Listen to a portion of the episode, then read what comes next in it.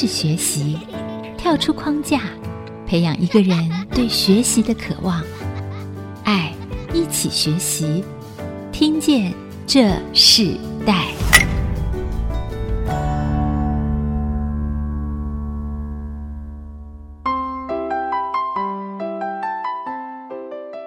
各位听众朋友，大家好，欢迎收听《听见这世代》，我是主持人郭兰玉。你现在所收听的频道是爱惜之音主客广播 FM 九七点五。很高兴，我们今天在《听见这时代》的节目，我们要跟大家分享在这时代里头不一样的故事哦。我们也知道，在这时代，每一个人他们可能针对他们家庭的环境不一样的成长的发展。我们也针对每一个人家庭，他们对孩子的期待，每个父母对孩子的规划，对孩子的学习之路哦，都有不一样的教养的模式。那我们今天要跟大家谈到的，就是时代学习观关键词，我们要谈到语言哦，如何说出一口漂亮的美语发音哦。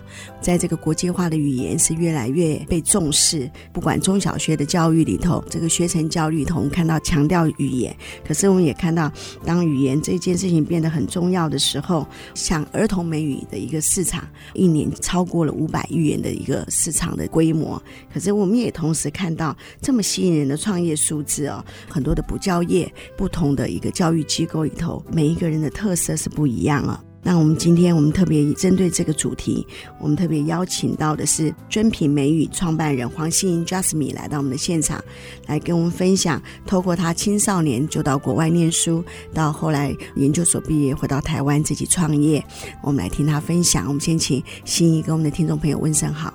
大家好，Julia 好。呃，我是尊品美语创办人黄欣怡，欣怡的英文名字叫 Jasmine，Jasmine，、啊、Jasmine, 对，对，对，听起来就很活泼的这个 这个名字啊。嗯、那我们知道，就是说很多很多的教学的模式，尤其是在英语的这个美语的教学模式里头，我们常常看到很多人就说，你只要敢说。你的语言就会进步的很快。可是敢说敢讲，同时我们也看到不同的发音的模式就出现了。那怎么在这个敢讲和敢开口的这个过程中啊，可以让这个美语说的正确又漂亮？我发现这是现在很多的家长们很期待自己的孩子可以在学习上面有一个这样子的增长。可是，在谈到这些过程以前，我很想请教这个 Jasmine 一个问题哦，就是你自己在国中的时候毕业的时候就到国外去，家里移民，然后到国外。去念书啊，我们可不可以谈谈以教育为创业的这个基础里头，青少年时期的这个转变带给你什么样的挑战和不一样的学习的概念的基础？呃，那一个年代是呃一个移民潮，我们移到温哥华去。初初到那个地方去的时候，因为那是一个西方国家，是社会跟东方的教育的系统是完全不一样的，加上父母不常在身边，那一段期间。所以你必须学会什么东西都要自己 handle，even 去银行，你要去存款，要去处理保险的事情，方方面面很多跟政府啊都要去自己去处理，因为没有人会帮你处理。那遇到有一些突发事情发生的时候，你必须当下做决定，你没有时间去问爸爸妈妈，必须让自己学得很精准，下决定的时候要很精准。Jasmine 刚刚讲到一个重点，就是说。呃，你们那时候在移民到加拿大的时候，正好是一九九五闰八月，正好这样子的一个时事时期。对，那那时候非常多人移民，是啊、呃，也非常多人想要到国外，尤其让自己的孩子先到国外去念书。是啊，其实那个时期很多人，是然后就到国外去留学。嗯，可是很多都是家长里头，其中会有个父母，不是爸爸就是妈妈，就让他们去对方住嘛。可是那时候是你自己带着妹妹，对不对？嗯，对。一个人就到了这个加拿大念书，可是你也在台湾受了教育，你。那时候在小明中学读书，那你一到国外，在这个两边的一个教育环境里头，你最先遇到的冲击是什么？最先遇到的冲击就是在小明女中，其实把我们在面对生命这一块的方面。还做得蛮蛮好的。去到国外遇到一些阻碍呀、啊，或是挫折的部分，我们都很容易去 overcome。因为外国的老师是非常喜欢一个积极的小孩的。那小明在这一个方面，呃，训练我们是积极面对生命的态度。这个部分是 get us ready，就是让我们很 ready 的。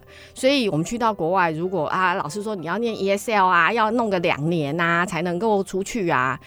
一般华人的小孩的态度就是乖乖听老师讲，但是呢，我没有，我就整天去跑去找我们 ESL 老师说，告诉我有什么方法，我一定要以最快的速度跳出 ESL。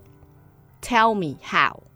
然后老师说，Don't bug me，就是不要一直来打扰。我说你告诉我，他说好，那你就是 listen and read and write，就是听说写都要很多很大量，好吧？那我就跟我妹妹两个人，我说好，那我们就去订报纸，Vancouver Sun，哈，然后看电视，看大量的电视，因为那时候没有科技没有这么发达。那我们怎么看电视？我们看电视就看一些影集，不是就这样，呃，眼睛盯着电视看。而是呢，拿着一本字典，然后呢，看在电视哦，听听，哎，懂，哎，这个字不懂，我们什么意思啊？马上记下来，然后立刻查。而且那时候我们并没有用电子字典，但是在那一段时间大量的曝光之下，就是每天看报纸，然后呢，每天去看电视。看电视不是看那个有趣的，是练听力，然后听 radio 这种东西，我竟然破了。那个学校的记录，我半年就跳出 ESL 了。那我妹妹在之后就跳出来，那学校还颁了一个奖给我。然后我老师很 surprise，我的老师是英国人，他说：“哦，我我的毅力非常强。”我说：“对呀，因为我不想落后我在台湾的同学，不想比台湾的同学慢进大学，所以我进去公立学校的时候，我一定要在最短时间跳出 ESL，跟他们白人一起上他们的 regular 的 class。”所以这一段经历是让我觉得说，哦，原来只要我想要，我都可以做得到。所以其实父母没有办法在旁边要求你，可是你给你自己一个这样犀利的心。你那时候去的时候，其实你你有没有先担心什么样的事？结果在你这样子很积极的在学习的过程中里头，发现哎，这些事情好像想象是扩大了。可是你在经历这个过程的时候，发现说，当你这样去做的时候，它就变得没有这么困难。其实，在去之前，我们对于在国外生活抱着非常大的喜悦跟希望的，因为我觉得啊，国外就是不一样，哈啊，可能很开放、很有趣。可是去到了那边，去到学校里面，才发现说，哇，原来他们对英文这么重视，跟美国的 system 有点不太一样。尤其是我们住温哥华，它是 BC 省，就是 British Columbia，它是英国人的那个传承非常重的，所以。英文在那边是很难，比我们想象的还难。所以一进去，他们非常多的 regulation，就是很多规定说，啊，你要呃完成什么什么什么才能够让我们的 regular classes 怎么样。所以这个过程是在我们心理上是有冲击的。但是，一样就是说，在生命教育的过程中，你只要心态对了，然后知道怎么样去突破那个困难。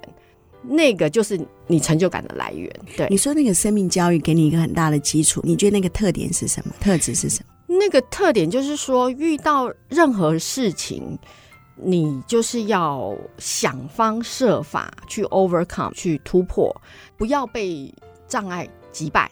你可以难过，但是不是击败。那难过完毕之后，要想方法。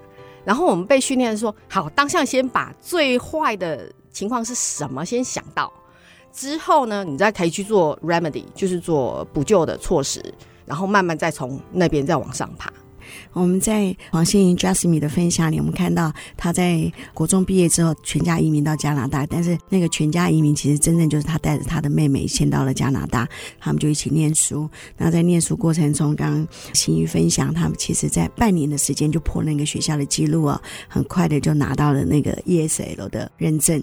在这么年轻的一个孩子的身上，可以看到这样的突破。其实我们也知道说，心怡有讲到一个最重要的一个重点，就是我们人生会遇到很多的问题。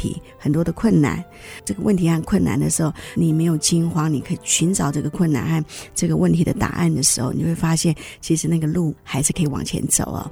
我们先休息一下，我们在下一段部分，我们要继续邀请尊品美语的创办人黄心怡 Jasmine 来跟我们继续分享他自己在这个留学之路，到他回到台湾以后，创办了这个美语补习班，他的整个的人生的这个学习，他每一次的转变带给他不一样的什么样的成长哦。我们稍后回来。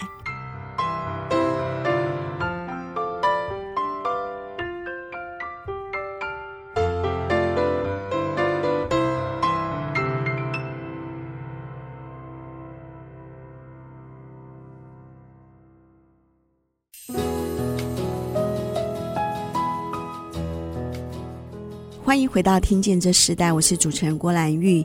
今天在《听见这时代》节目里头，我们跟大家分享的主题是学习语言是一个趋势。透过在学习这个美语的过程中，发现敢说敢讲，到你怎么说出一口漂亮的美语发音，其实是不容易的。那我们也看到学习的关键，其实最重要的就是勇于突破。我们今天邀请到来宾是尊品美语的创办人黄心怡 Jasmine，来跟我们分享他自己在他的学习的过程中。他怎么运用在他自己的身上，也将他自己生命中的经验来创办了一个事业，怎么用在现在这个新时代的孩子的身上哦？那 Jasmine，刚刚我们在第一段部分，我们请你分享，其实你谈到你在那个一九九五台湾闰八月的时候，让孩子们出国过程中，其实你就是一个高一的孩子，甚至不满呃十七岁，对，然后你就到国外去带着妹妹，然后哇，你很迅速的就突破了那个语言的障碍。可是我看到你大学所选择的这个科系是企业管理，你一直到硕士的时候才做了教育专修的这个学分啊、哦嗯，我们可不可以谈谈，就是说你当初读书的过程中，你自己那时候梦想是什么？最想做的是什么？那时候我高中是在 Vancouver，是一个非常悠闲的一个 city，但是我一直向往我要去大城市生活。所以说，当我高中毕业的时候呢，我就申请了加拿大的学校。然后加拿大几乎前三名的学校我们都进了，当然是因为说弟弟还没长大，所以我们就留在 BC 念了一年大一，还有 UBC 念了一年级。可是那时候我一直觉得说啊，我既然我想念商啊，我对 business 还蛮有兴趣的，所以呢，我念了商之后，我就说哇，那我应该去大城市看一看，我不应该待在 Vancouver，年轻的时候就应该去看一看，所以我就申请了转学。转到 USC 就是呃南加大，嗯，那就去，然后在那边生活，然后我就哇，真的是花花世界，太棒了。那当然那边教授非常棒，因为他们很多洛杉矶是一个非常商业气息非常蓬勃的一个城市。那我的教授们很多也都是在实物界非常有成就的 businessman，所以哦学到非常多。所以在那个大学的年代，你就觉得哇。原来世界可以这么不一样，然后每一个人在同一个地方学习，他学习的过程跟结果，回到自己的国家要做些什么事，每个人都已经大概有一个蓝图。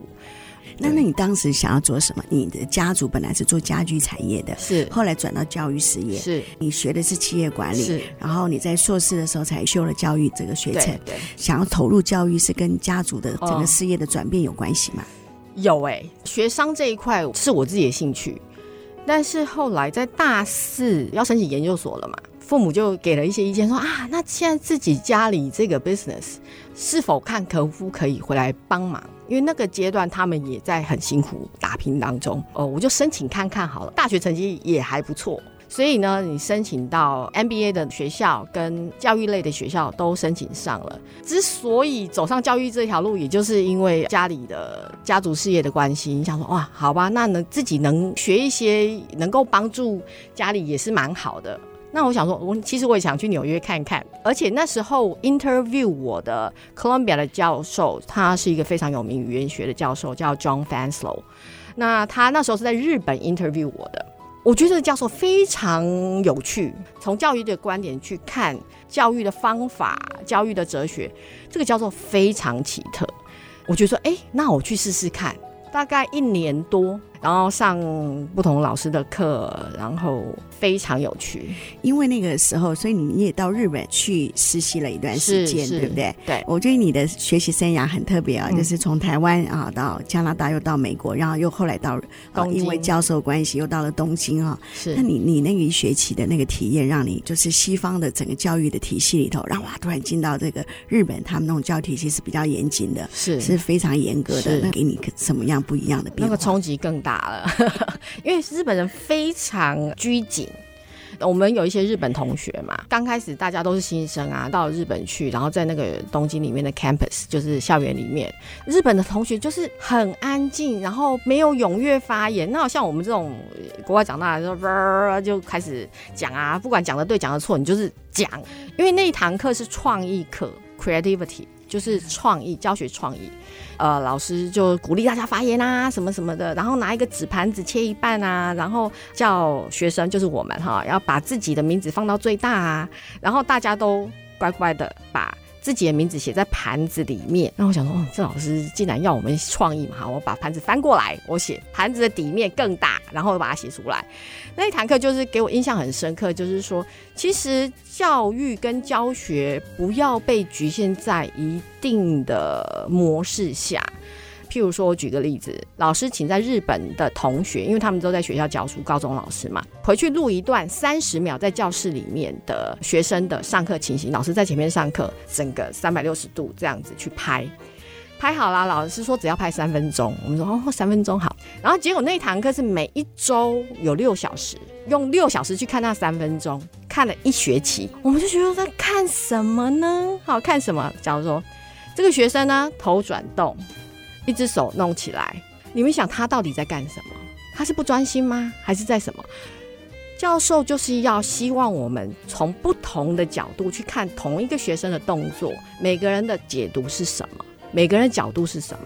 来去 inspire，就是激发我们对于学生的观点，从不同的观点去观察学生，不是从一个传统的观点，比如说他头转动，就觉得他上课不专心，他在想什么？他在做白日梦？其实可能不是，他可能说哦，我听懂了，我稍微想一下。这对于师生关系的流畅度的培养，我觉得非常重要。这个经验很好，教育真正的对象就是学生，是个人啊、哦。对，人就是有情感，是哦，有想法、有思想的。当你在教育的时候，你在传达知识，你也必须要知道传达知识的这个接受者，他到底他现在心里想的是什么。我觉得在一个训练里头，带给心仪很不一样的一个经验。那你应该留在国外就继续的教学，可是你回到台湾，那你回到台湾以后，进到家族的这个。高中职教学了，是。那你进到高中直接教学，哎，怎么后来又自己创立了这个美语补习班啊、哦？嗯，后来你是怎么样的一个关键就回到了台湾？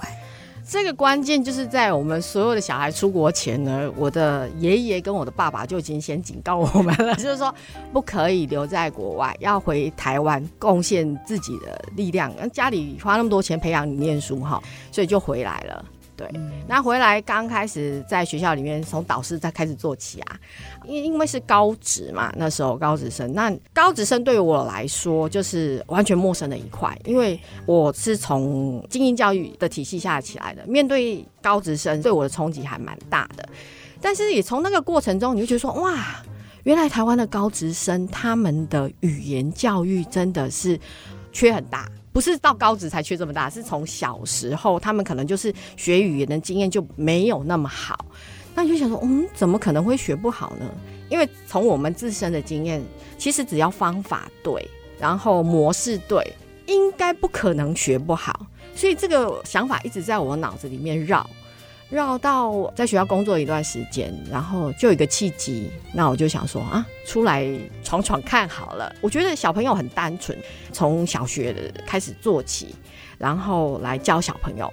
那自然发音法的部分，其实只要照我的方法做啊，结合一些教材啊、媒体啊，大家都可以学得很好啊。这个想法其实你是根基于你回到台湾教的这些孩子已经就是高中的这个年龄，他们虽然是念职校，对，其实你就发现其实他们的基础点必须要是更小的孩子，他们的基础点如果可以做得好的时候，就可以更往上嘛。是，觉得很特别的就是，然后你这么活泼的教学，我觉得回到台湾，因为你们在国外的这个学习是非常互动很强烈的，然后到台湾完全不一样的学生的特质，不一样的文化教养的模式里头，你怎么让学生你所面对的学生动起来，而他们学到高职，你可以发现他们完全没有自信，也不想开口，因为他觉得英文对他来说就很难。我们就从头开始，我们从 A B C D 矫正开始，再来从 Phonics 开始，从自然发音法开始。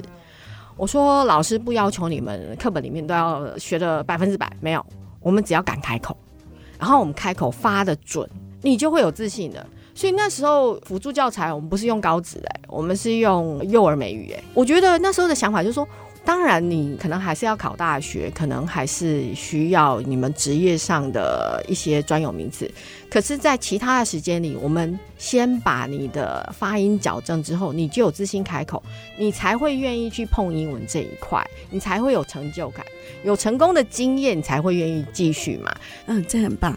就是不管他现在年龄多少，哎，他至少他要从他开始喜欢语言、学习语言开始，嗯，这是一个很重要的一个教学的启动啊。嗯，我们先休息一下，我们在下一段部分，我们再听见这时代，我们继续邀请尊品美语的创办人黄欣怡 Jasmine 跟我们分享，在儿童美语学习的过程中，怎么让他们开始爱上这个语言的学习，并成为他们生活中的一部分。我们稍后回来。Well, I woke up to the sound, silence the cars. We're cutting like knives in a fist fight. And I found you with a bottle of wine, your head in the curtains, and heart like the 4th of July. You swore and said, We are not, we are not shining stars. This I know, I never said we are. Though I never been through hell like that, I've closed enough windows to know you can never look back.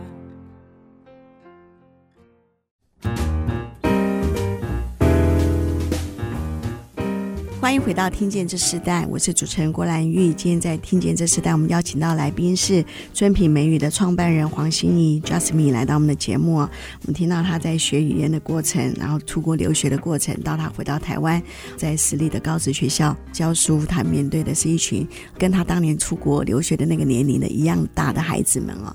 那他就开始看见这个语言的学习，其实不管他们现在年龄多大，但他们有基础点的时候，他仍然要从基础点开始来教学。后来他自己就出来创办了补教的事业哦。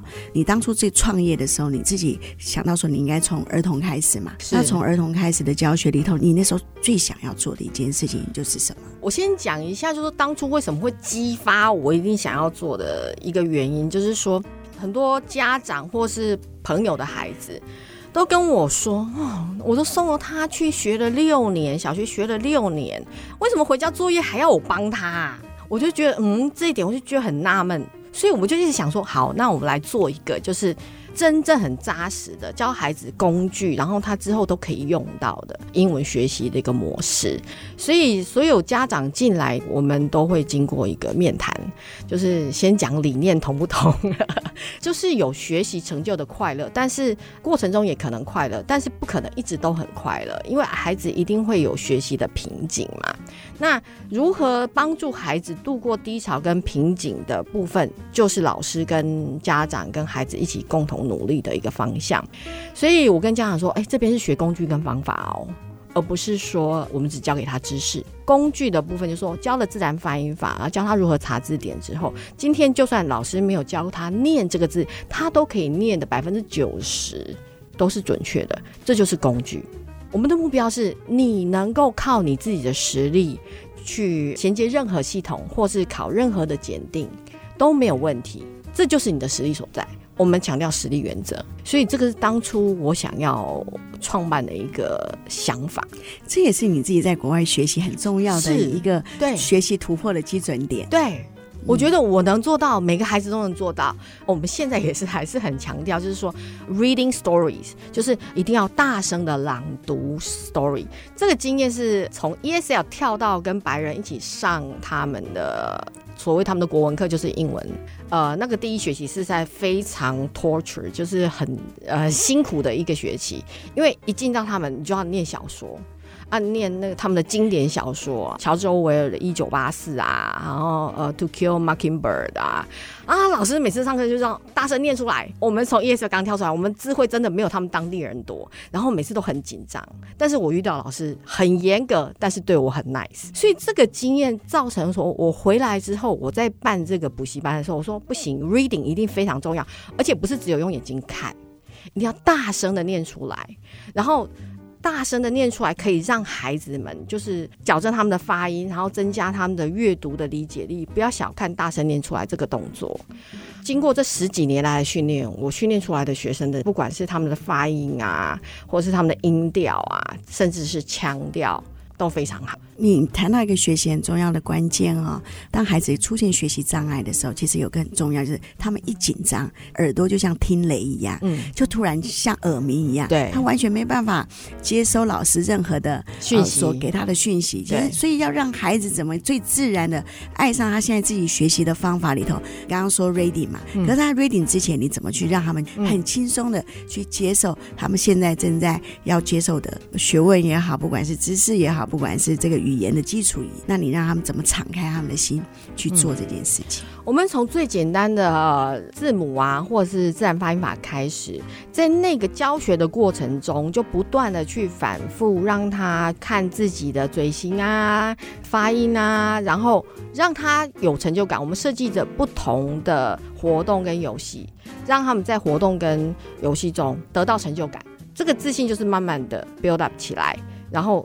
他们就不会害怕，就 even 在紧张的时候，他们还是可以去 handle 知识的吸收。我为什么每个礼拜要他们大声的念 story 给我听？就给我听哦，站在前面，就是训练他们的胆量。虽然刚开始觉得啊、小孩子会哭啊，觉得很可怕什么的，但是你不断的鼓励他。这个是一个很好的启动。那同时我也看到你自己取这个美语补习班，你不是取什么什么什么系统，你是取了一个叫尊品哦。对。然后我看到你很多的教学里面强调的是生命品格的部分哦。那你怎么将这个语言和生命品格部分融入在你自己的一个教学的内容里面？其实，呃，我觉得不管任何的教育，不只是语言教育，所有的教育其实就是融合品格在里面，这两个是没有办法分开的。譬如说，小孩子刚开始进到我们的环境里面，他可能家里也是不一定注重这一块，呃，看到老师也不会打招呼啊，拿东西给老师就嗯，就是手就伸出去，一只手拿出去，我们就从这种细节开始教啊，进到这个环境里面，每个人要打招呼啊。然后对同学要有爱啊，对老师要有礼貌，对同学要有礼貌，吃要有吃相，站有站相啊，这个都要要求。因为我跟家长说，我说不要认为说国外人就很开放，就像电影中那么 easy 随便，其实没有。在我的求学过程中，我遇到的老师，其实他们比我们还注重这一块，不管是高中、大学，甚至是研究所。哦，我就跟家长说，其实来我们这边学哈，语言是第二哎，我觉得态度、礼仪、礼貌是第一哎。在国外学习的过程中，就算你语言不好，可是你有一个良好的态度去跟人相处的话，你就会得到很多人的帮助，会有很多的贵人来帮助你把语言这个事情学好。所以语言反而是第二，态度、礼仪、礼貌反而是第一。刚刚听到那个 Jasmine 呃谈到他对这个孩子的教学不只是语言的部分啊，其实生命教育、品格教育是更重要。你自己怎么去定义你自己创办的这个事业？你怎么去定义它的价值？怎么去定义教育的目的呢？这个机构的目的是说 Get the kids ready for the world，就是说每一个我们接到的孩子，帮他准备好去面对这个世界。而不是纯粹只有做语言的教学，因为你纯粹语言教学，其实现在工具太多了，线上线下自学共学。但是学到这些工具之后，要做什么，怎么做？我觉得反而是教育工作者应该去思考的一个方向。所以说，我觉得每个孩子进来都是我们自己的小孩。好，我们现在教你的是语言这个工具，但是我们也教你面对你未来生活工作的世界的态度。这才是非常重要的，因为生的少，所以家长都比较宝贝。那面对困难、面对挫折的容忍度相对的比较低。那我不想说要增加孩子的容忍度这个词，我想说提供孩子面对挫折的 solution 比较重要。因为你讲容忍度这个部分，好像还还是把东西往下压，没有去把它解开。那我们要。教孩子去面对，就是说，面对自己遇到困难的时候，我们怎么样去把这个困难解开？嗯，语言上的困难，学习语言上的困难，课业上的困难，学校人际上的困难，怎么样去解开？我觉得这个反而是我们最终的目的。对，就是帮助孩子找到问题哦。我们发现很多孩子不知道问题在哪里。大家可以看到问题，其实就他看到了答案。嗯，在学习过程中最痛苦就是他不知道问题在哪里。嗯、其实这就是很多老师需要去协助的。我们先休息一下，我们在下一段我们请 Jasmine 跟我们分享，就是很多的美语的系统里头很强调外师哦。嗯，我有很多不一样的想法，可是我就发现说，外师有这么重要吗？跟外师和国内的师资真的差异有这么大吗？我们都会来谈这部分，我们稍后回来。When I think back on these times and the dreams we left behind, I'll be glad cause I was blessed to get to have you in my life. When I look back on these days, I'll look and see.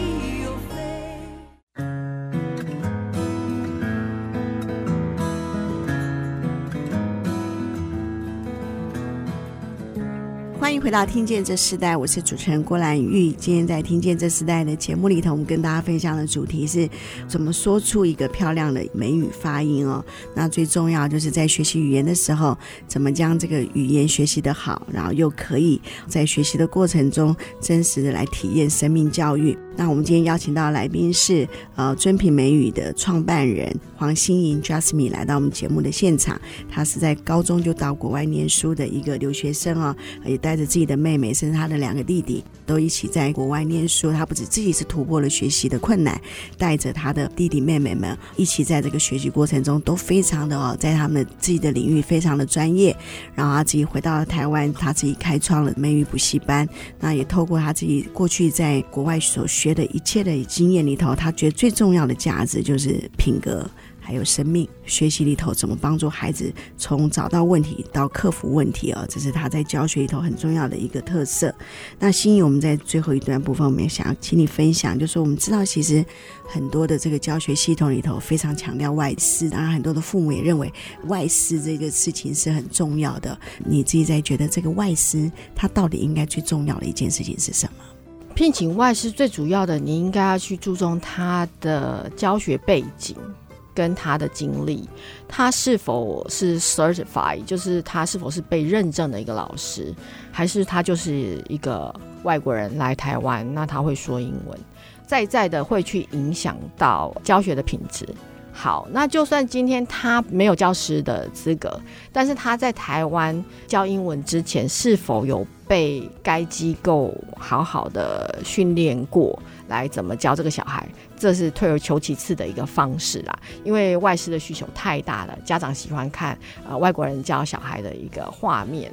那为什么喜欢有外国人教小孩的一个画面呢？因为就是他们觉得外国人的发音、腔调或音调会比较。准确，所以可以让他们的孩子开口说标准的英语。其实我办这个补习班前十年，我没有外师。家长看到我说没有外师，我说对啊，我就外国人啊，我就是外国人。为什么你一定要看到金发碧眼呢？我一样可以把孩子教得很好，我的孩子的发音超准确的。我也是外国人，我有外国护照。那然后呢，又怎么样？但是后来，我们为什么会在聘请外国人？就是说，我们希望孩子能够接触不同的人种、不同的音调、不同的腔调。因为我们常常会遇到家长说：“老师，他在你这边表现那么好，为什么我带他去国外，他都看到外国人都不讲英文呢？”我说：“妈妈。”这不是语言的问题，这是心理的问题，心态。我们在国外看到中国人，我们也不会直接就去跟他讲中文，好不好？就是我们不会随便跟陌生人讲话，这跟他语言好不好是另外一回事，是他的安全感，允不允许他去跟别人讲话。对，这有点像人际关系。对，我们曾经访问一个孩子，他到美国去念书，他其实他说他最想改变的是他的人际关系。嗯，你刚刚提到，就是说我们看到人和人的连接，人和人的互动关系中，有时候我们学了很多，可是我们没有办法说话。对，其实说话很重要。是，当你说话的时候，就是表示你在人际关系中你突破一个一个点。那你刚刚提到说，不管你开始请外师，最重要的原因是突破孩子的人际关系。对，那同样的教学很多不同的。设计都是在台湾的孩子必须还是要面对台湾的教育系统。对。那现在在那个 STEM 这个 STEAM 的 STEAM 的教育里头，现在是变成课纲嘛？对。那你自己在这个儿童美语的部分，你怎么去结合？其实我私下曾经我询问过 Jasmine，他就说啊，我问他的已经落后了。我们可以分享这一点。对对对。啊、uh,，STEAM 之前是从 STEM S T E M，然后再变 STEAM 哈，加一个 Art。那现在变 Stream 就是加一个 Reading。大量的阅读是非常必要的，所以其实现在台湾的一零八课纲也在讲求素养的部分，就是呃阅读变成一个非常非常重要的呃元素哈。那呃我们怎么融合？其实我们早就融合了，我们在教材的部分早就是已经有融合呃各种科目的学习，透过英语去学习。所以说，对我们来说，在 STEAM 这个部分，我们早就已经 ready 了。只是说，在科学实验实作这个部分，其实我们讲求专业的话，我们应该是要建议孩子，你除了透过语言英文去学习之外，真正这个科目的专业知识，我们还说实在，我们会建议家长说，送去那个专门的科学的教室去学习。那透过英文去学习科学这一块，是接触不同面向的英文的世界。让他去了解哦，原来用英文去学 science，还有还有这些名词的存在。那我在我的认知中，呃，火山怎么说啊？是这样的去学习他的一个语言。但是真正的科学知识，我必须承认说，家长还是应该送去真正的科学教室去学。专业的部分，对，应该是说把语言当做一个基础，是当做一个工具哦。对，网络的世界太发达，对，其实很多孩子的学习都是在网站上学习的。同时，在网站上学习，我们就看到很多人引用国外的教材，无论是科学，无论地理，当他们使用的时候，他们仍然需要语言的基础。是，这个可以让全球化的这个学习的过程中里头，它就必须变成生活化啊。那变成生活化的过程中，更多的互动是你学生的家长。是，那你怎么在这种教学里头，让家长、学生、好学校还有家庭的这个关系达到一个平衡？你可以在这个空中里头跟我们的很多的家长分享，你自己在教学这么久的一个时间里头，你最想跟家长说，当孩子在学习语言的时候，给他一个什么样的一个分享吗？呃，我会讲说不要急耶，我觉得在语言学习过程中就不要那么急。所有的家长，不管他的职业是什么，他们都很希望说望子成龙、望女成凤啊，赶快学啊，然后要超前啊。老师，那为什么呃全民英检要考中级？我说一步一步来，那他一定要基础够扎实，他去面对各种的检定就没有问题。要有收获，一定要下功夫去耕耘，不一定要很辛苦，但是那个过程是必须要有毅力去坚持的。你要有耐心陪着孩子成长。让老师跟家长跟孩子一起成长，这样子孩子的学习效果才会好。如果你一开始就东设定一个目标，西设定一个目标，然后孩子都不一定能够达得到，因为他累积的不够，累积的不够，你怎么要他去走？跟家长讲，耐心是非常重要的。对，嗯、是。那我们在节目最后，我们请 Jasmine 跟我们分享，你觉得教育的价值是什么？我们用一句话，你可以怎么形容？教育的价值是把一个孩子教如何面对他自己，跟之后如何去面对世界是非常重要的。这是一句很棒的话。我们在跟听众朋友说再见的同时啊，我们可以在最后，我们请 Jasmine 跟我们分享一首歌曲，也带给我们听众朋友在今天的这个节目的最后一个音乐的时间。今天我要介绍的这首歌是《One Moment in Time》by Dana Wiener。这首歌是一个朋友在我生命中最困难的时候介绍我听的一首歌，所以我今天也想说把这首歌介绍给听众朋友。在你生命中遇到困难的时候，你要想一下如何去突破这个困难，如何陪伴自己去面对这个困难，然后呢，让你的生命发光发亮。好，那我们就在呃《One Moment in Time》这首歌曲里头，我们要跟我们听众朋友说声再见，也谢谢今天尊品美语的创办人黄欣莹 Jasmine 来跟我们分享他人生的学习故事。我们谢谢你，谢谢 Julia。我们听见这时代，我们下次再见，拜拜。连结世代，超越差异，富予建设邀请您爱一起学习。I face the pain. I rise and fall. Yet through it all, this much remains. I want one moment in time when I'm.